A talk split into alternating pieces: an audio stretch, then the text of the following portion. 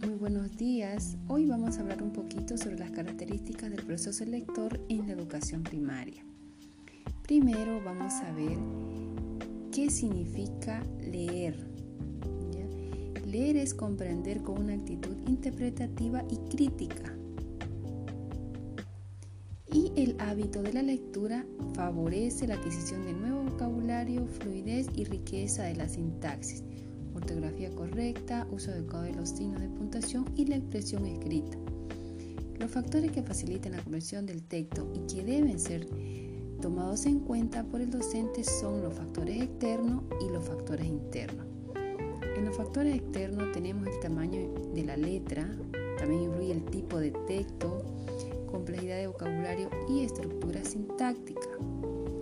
En los factores internos influyen las habilidades de, de decodificación, conocimientos previos del tema, etc.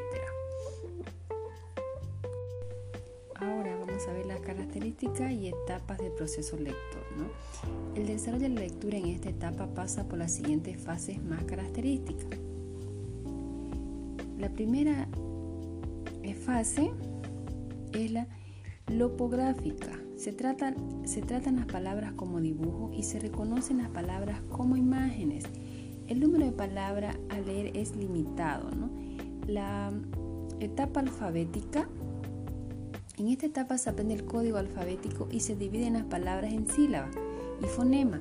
Se corresponden los, fonemas con grafías o los signos gráficos con sonidos también.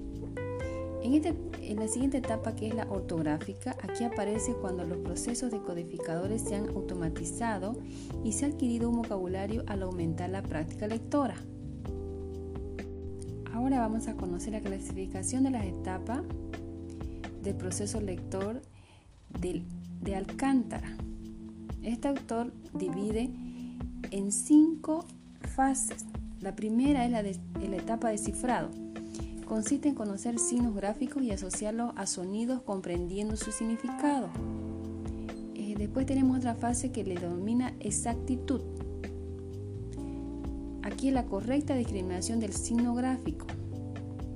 Ahora la otra fase lo denomina comprensión, decodificación y asimilación de contenidos expresados en el código escrito. La otra etapa se la denomina velocidad. En la velocidad es la rapidez en la percepción e interpretación de los signos escritos. hay otra que es la última, la denomina la expresiva. Aquí va la entonación, acentuación del texto, ritmo de lectura y pausas provocadas por los signos de puntuación. Ya aquí han podido ver dos formas de clasificar las fases en el proceso lector. Eso es lo que yo he querido compartir hoy día con ustedes. Espero que les haya gustado. Les agradezco. Hasta la próxima.